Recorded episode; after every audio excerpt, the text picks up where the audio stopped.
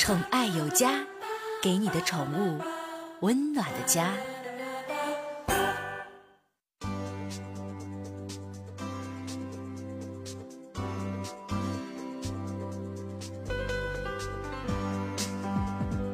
宠爱有家，给您的宠物一个温暖的家。我是您的好朋友小克。大家都了解啊，鳄龟是一种特别凶残的动物。我曾经呢在节目当中跟大家说了，说咱一大院那边不有一个卖卖鳄龟的吗？说去叫号江里的野生王嘛。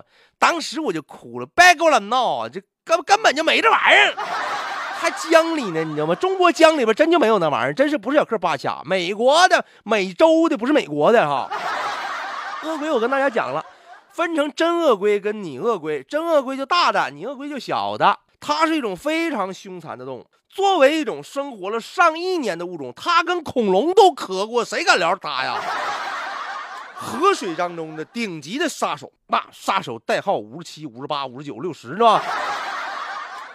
不过呀，那些长相很类似鳄鱼的动物，是不是也同样凶残呢？有一家电视台就为了揭开鳄鱼身上的诸多秘密。于是就制作了一个关于鳄鱼龟的电视节目。咱们今天呢，就伴随着小克的讲述，看看这美国脑子不知道好不好使的这些制作人员到底发生了什么样的故事啊？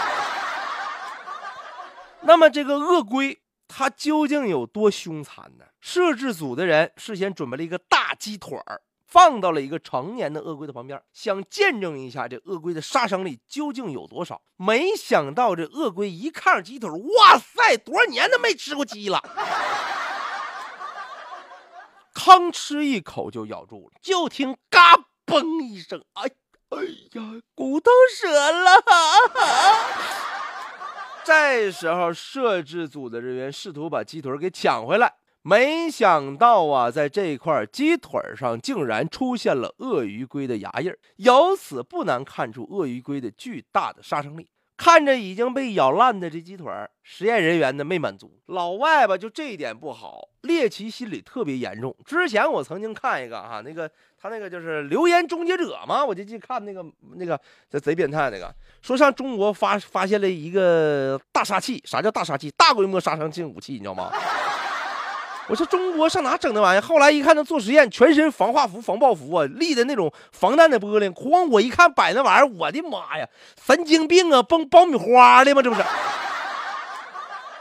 谁小时候没见过这家崩爆米花还？测的多少多少焦耳啥的，出速度啥？你有病啊！你上我家去，原来我家那五毛钱一茶缸，有的是卖的，你知道吗？老外就愿意研究这么有用的。还有一期节目分析谁咬合力大。整个鳄鱼采集个数据，完做个假的，完咔咔采集数据，完整个狗收集数据，完又整个假的，完到底说分析鳄鱼跟恐龙谁咬合力大？你说，关键你做这玩意儿，你能不能有现实当中的意义呀？你说对科学发展有一定的推动作用吗？你没看出来，你知道吗？就是就是喜欢这玩意儿，老外的脑脑瓜缺根弦，你知道吗？